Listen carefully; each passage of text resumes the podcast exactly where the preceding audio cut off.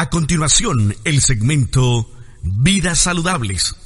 Si de comer se trata y de vivir bien, escucha Vidas Saludables con la nutrióloga Diana Lucía Núñez Ramírez.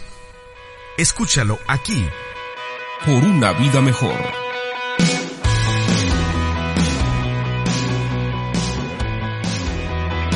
¿Qué tal amigos? Les saluda Lucy Núñez.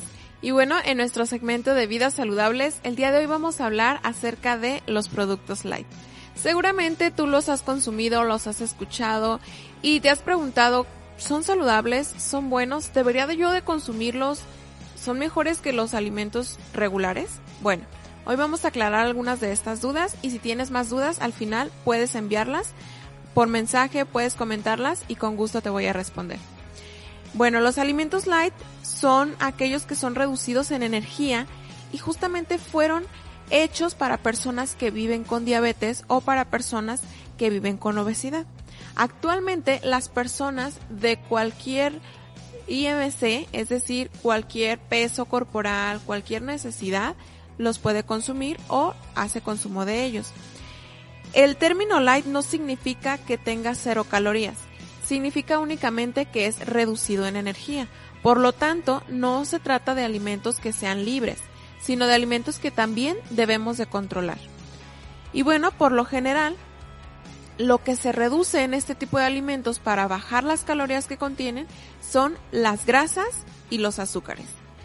Las grasas, por lo regular, se van a encontrar en aquellos productos que son de origen animal, como la leche, la carne, mantequilla, la crema, entre algunos otros.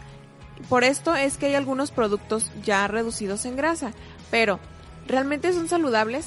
Quiero decirte que cuando un producto es bajo en grasa, la industria lo que hace es aumentar lo que son las sales y las grasas, los azúcares, perdón.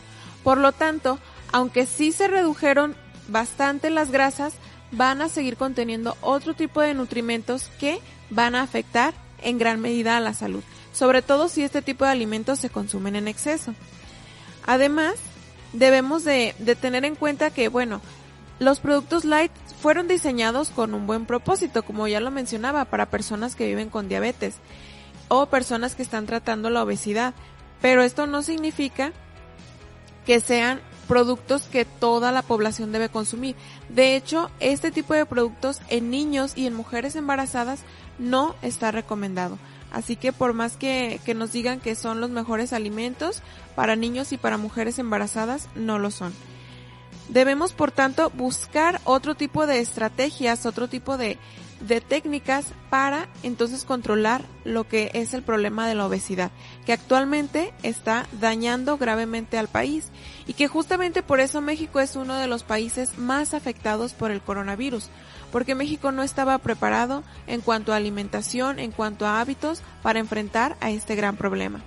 Así que los alimentos light sí nos van a ayudar cuando queremos controlar el peso. Obviamente tiene que ser un producto que realmente sea reducido en grasa y no que solamente nos quiera engañar diciendo que sí es reducido.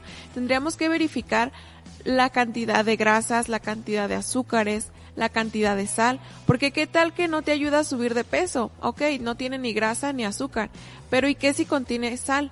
La sal está relacionada con la hipertensión arterial y este tipo de enfermedad es una enfermedad silenciosa, entonces puedes tenerla y ni siquiera saber que la tienes.